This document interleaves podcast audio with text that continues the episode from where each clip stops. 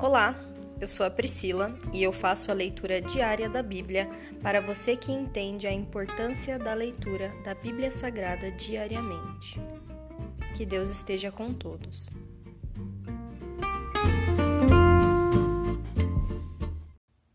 Ouça agora o capítulo 5 de Neemias. Neemias defende os oprimidos. Por esse tempo, alguns homens e suas esposas fizeram um grande protesto contra seus irmãos judeus.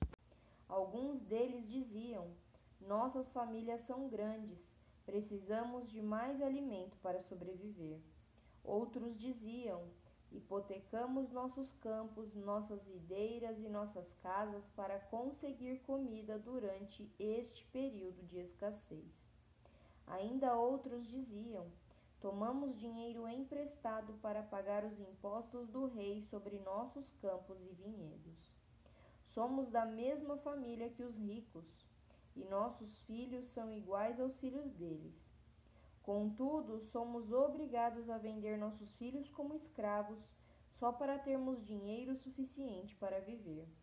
Já vendemos algumas de nossas filhas e não há nada que possamos fazer pois nossos campos e vinhedos agora pertencem a outros.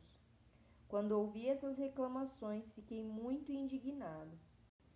Depois de pensar bem na questão, repreendi os nobres e os oficiais, dizendo: Vocês estão prejudicando seus próprios irmãos ao cobrar juros quando lhes pedem dinheiro emprestado. Em seguida, convoquei uma reunião pública para tratar do problema. Na reunião, eu lhes disse: temos feito todo o possível para resgatar nossos irmãos judeus que se venderam a estrangeiros. Mas agora vocês os vendem de volta à escravidão. Quantas vezes precisaremos resgatá-los?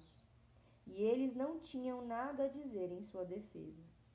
Então prossegui: O que vocês estão fazendo não é certo. Acaso não deviam andar no temor de nosso Deus para evitar a zombaria das nações inimigas?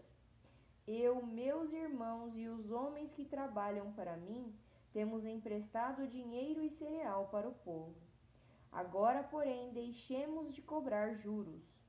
Devolvam-lhe hoje mesmo seus campos, seus vinhedos, seus olivais e suas casas. Devolvam também a centésima parte os juros que cobraram quando lhes emprestaram dinheiro, cereais, vinho novo e azeite. Eles responderam: Devolveremos tudo e não exigiremos mais nada do povo. Faremos conforme você diz. Então chamei os sacerdotes e fiz os nobres e os oficiais jurarem que cumpririam sua promessa. Depois sacudi as dobras de meu manto e disse: que Deus assim o sacuda de seus lares e de suas propriedades, se vocês não cumprirem o que prometeram. Que fiquem sem absolutamente nada. Toda a comunidade respondeu: Amém, e louvaram o Senhor. E o povo cumpriu o que havia prometido. Durante os doze anos em que fui governador de Judá, do vigésimo ano ao trigésimo segundo ano do reinado do rei Artaxerxes, nem eu nem meus oficiais cobramos o tributo de alimentação ao qual tínhamos direito. Os governadores anteriores, no entanto, haviam colocado cargas pesadas sobre o povo. Exigiam uma porção de alimento e de vinho, além de quarenta peças de prata. Até mesmo os oficiais deles se aproveitavam do povo. Mas, por temor a Deus, não agi dessa maneira. Dediquei-me ao trabalho no muro e não adquiri terras. Exigi que todos os meus servos também trabalhassem no muro. Não pedi nada, embora cento e cinquenta judeus e oficiais comessem com frequência a minha casa, além de todos os visitantes de outras terras. Os suprimentos pelos quais eu pagava todos os dias eram um boi, seis das melhores ovelhas e muitas aves. Além disso, a cada dez dias precisávamos de uma grande quantidade de vinhos de todo tipo.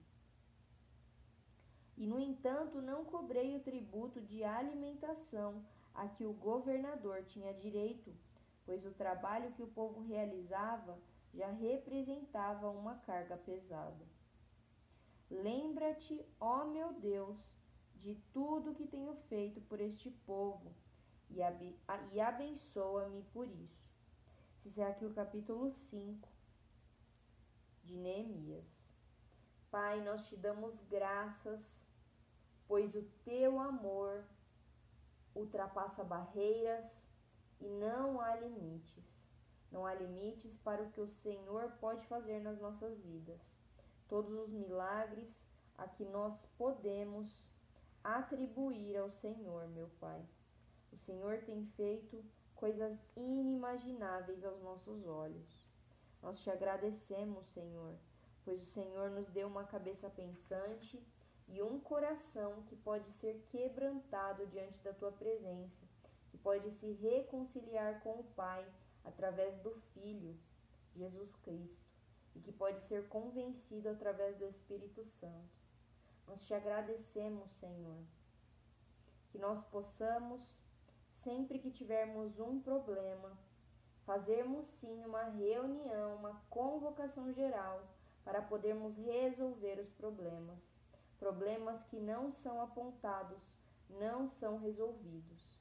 E com a tua graça, Senhor, todos os problemas que nós tivermos de resolver serão resolvidos, pois não somos nós que estamos influenciando aquela situação, mas é o próprio Deus que está. Nós nos colocamos à disposição do Espírito Santo para que ele possa nos usar dessa forma. E é ele que, quem vai convencer as pessoas o que elas estão fazendo de errado. Não somos nós. Nós só, somente seremos o canal de bênçãos para a vida de outras pessoas, para fazê-las enxergar no que elas têm pecado e fazê-las enxergar o teu grandíssimo amor por nós, a sua grande misericórdia por nós, o teu amor que é incompreensível para nós, a tua paz que excede todo o entendimento. Nós te agradecemos, Pai. Lindo, lindo, maravilhoso o Senhor é. Nós te amamos, Pai. Em nome de Jesus, amém.